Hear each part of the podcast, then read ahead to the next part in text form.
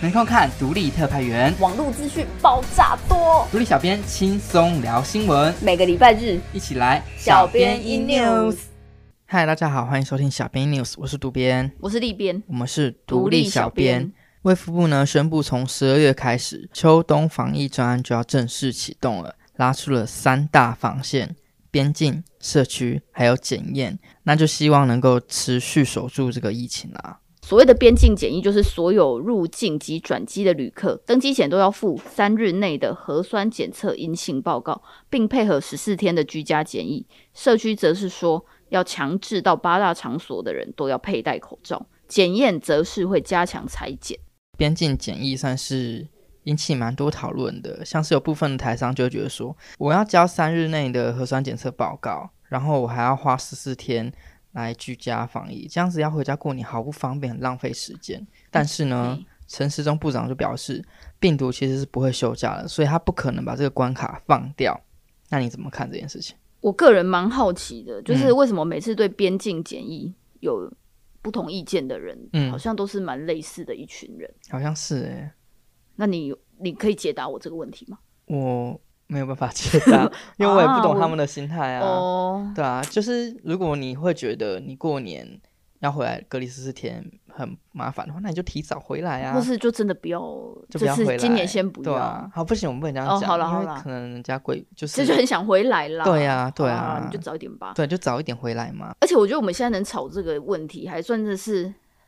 大家都很有力气才有办法吵。对对对对对对，对啊就是不在然很安全的状况下，你才有办法去讨论其他问嗯题。，不然如果台湾很危险的话，我想大家也不会很想要回来台湾过节吧。对啊，而且现在全世界很多地区又爆发了新一波的疫情，就是日韩、中国、香香港其实都是嘛。所以台湾能有现在的防疫的状态，其实是因为很多人一起努力，然后才有现在的表现。大家不要真的心存侥幸，觉得说哦怎样方便比较好啊什么的，让一时的便利或者是自私成为了防疫破口或。是说哦，戴口罩我快无法呼吸了。不行不我行，不想戴这样不行不行不行，对啊，好，那我们现在就回来讲台湾国内目前产业的状况。从武汉肺炎爆发以来啊，不要说台湾啊，各国的旅游业都受到了很大的冲击。对，即便台湾已经是相对安全的国家了，但是因为世界疫情很严峻嘛，现阶段又不可能出国旅游，所以其实武汉肺炎的初期爆发的初期是很多的旅游业者都受到很大的挑战。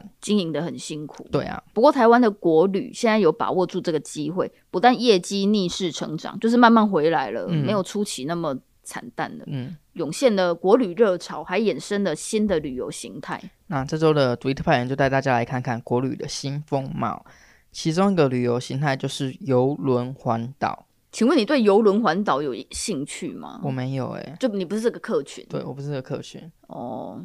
好了，我好像也没什么搭游轮的经验。对，啊，所谓的游轮环岛，就是原本航行在海外的国际游轮，现在改成载游客绕行台湾，会停在高雄、台南、花莲这些港口。嗯，虽然只是单纯的环岛，但游轮上该有的设施都还是有，然后还有一些表演啊，还有商店等等，就是还是希望说消费者登上游轮有一种在度假未出国的感觉，就是很 chill。但在世界各国的游轮纷纷停驶的背景下，台湾的游轮环岛可以说是全球首航，疫情后首航。对，那业者的压力也不小，毕竟大家之前可能联想到都是什么公主号哇怎啊一，样些阴影在。嗯，所以游轮上的防疫这次就做得很不马虎。走进船舱之前呢，每一个旅客都要经过红外线，由专人监控，就最基本的要确认体温是没有问题的。然后船上也有很多标示去提醒乘客说要保持社交距离。那业者也在餐厅的门口设置洗手机。大家会对游轮有阴影，可能是会想到说啊，游轮很密闭啊，对然后空气可能有点浑浊或，是流动可能不是那么好。没错。嗯那所以这次的内部空调系统就采用了新风系统，每个房间都是独立的，室内室外的空调也不会连接，也不会吸到隔壁间的空气，甚至在游轮上还增设了负压隔离舱房。感觉算是准备的很充足啦。那国际游轮结合国旅的这个新形态呢，在台湾也算是前所未见。因为以前游轮就是跑外面嘛，大家不会想说要用环岛游耶轮，对，嗯要用游轮来环岛，蛮特别的。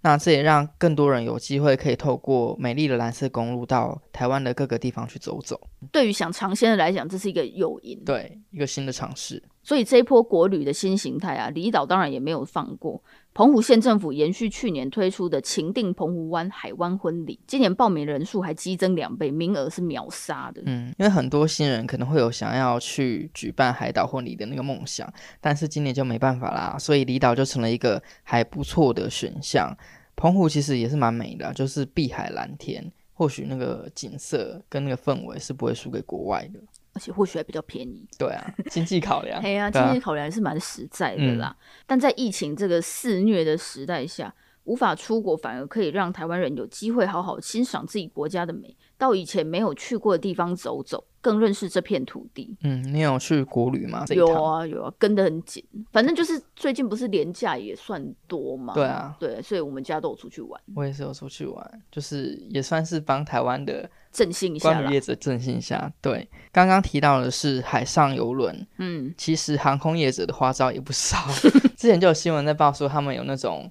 回环去岛，对，哎围出上去绕国一，圈对，然后你还是可以拿拿行李箱上去那种感觉。大家真的很追求这个。对啊，就是要那种 feel 嘛。嗯，那现在他们更厉害，他们搭配节庆推出了圣诞专辑，就是你可以在上面吃圣诞餐，然后还有跨年曙光专辑，让消费者可以在飞机上面看曙光。哦，跨年曙光听起来蛮有意思。你要去？ 吗？啊，可是我还是有点怕欸、你说飞机吗？因为我觉得出国最让人家不舒服的就是坐飞机所这以你个不过程，是很喜欢这个这件事对，情。好了，我个人，我个人好希望大家有兴趣的也是可以去。应该还是会有人想要去尝鲜看看，对啊就是以前没有的东西啊，嗯对啊，但是讲回来啦，我们现在还能够有讨论国旅的这一个选对，项，讨论要怎么玩，这个对对是要对还我蛮们奢侈的，其实，奢侈的烦恼啊，嗯是因为我们台湾目前防疫的做得很好，重点是就是未来大家还是不要轻忽哦。对啊，该该做做的好防疫都要做好，嗯口罩要戴，嗯，社交勤距洗离手要维持，对对对对哦好我对，们真的很多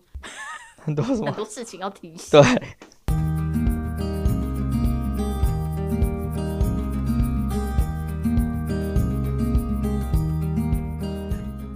接下来要跟大家来关心一下轮椅族，因为轮椅族要能够独立自主的生活，并不是一件很容易的事情，他们要付出蛮多的心力还有努力。这礼拜的独立特派员就播出了一则纪录片，是由小儿麻痹的导演曾玉婷，她用自己坐在轮椅上的视角记录下另外两位轮椅族的故事。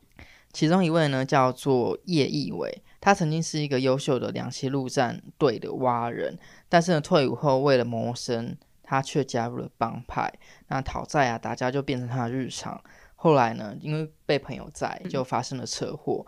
就变成了轮椅族。而另一位主角范弘毅，他在十八岁的时候，每天就是跟朋友到处闲晃啊，打撞球、K 歌、闹事。因为叛逆，所以一度与警察上演马路追战的真实戏码。嗯，最后就是被警察的流弹打到，也成为了轮椅族。导演曾玉婷呢，是因为先天的疾病成为轮椅族，而易伟和弘毅则是因为后天的伤患才变成了轮椅族。一个人是因为先天的关系，原本就没有那个能力，嗯，另外两个人则是在生命青春年华的时候失去了原本该有的能力。就是这三个人同样是轮椅族，可是我想在心态上的调试和整理应该是很不一样的啦。对啊，嗯很能体会那种感觉，嗯就是原本有的变没有。我觉得这对个调试可能更难。困难一点。所以我觉得这也是这个小儿麻痹的导导演演为嗯什么想要做这件事、记录这件事情的原因，就他想要观察和他不一样的人的，心态还有嗯转折。嗯，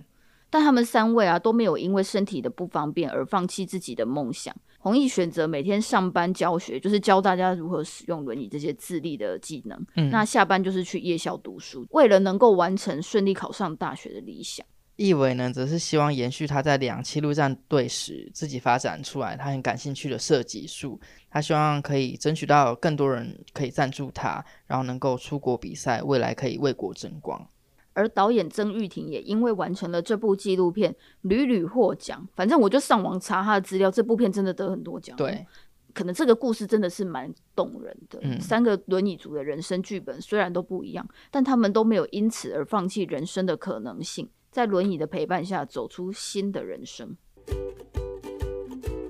还没有看本周影音的，记得去我们的 YouTube 收看。记得帮我们按赞、订阅、分享。我是渡边，我是立边，独立小编，与您下下周周再再见见。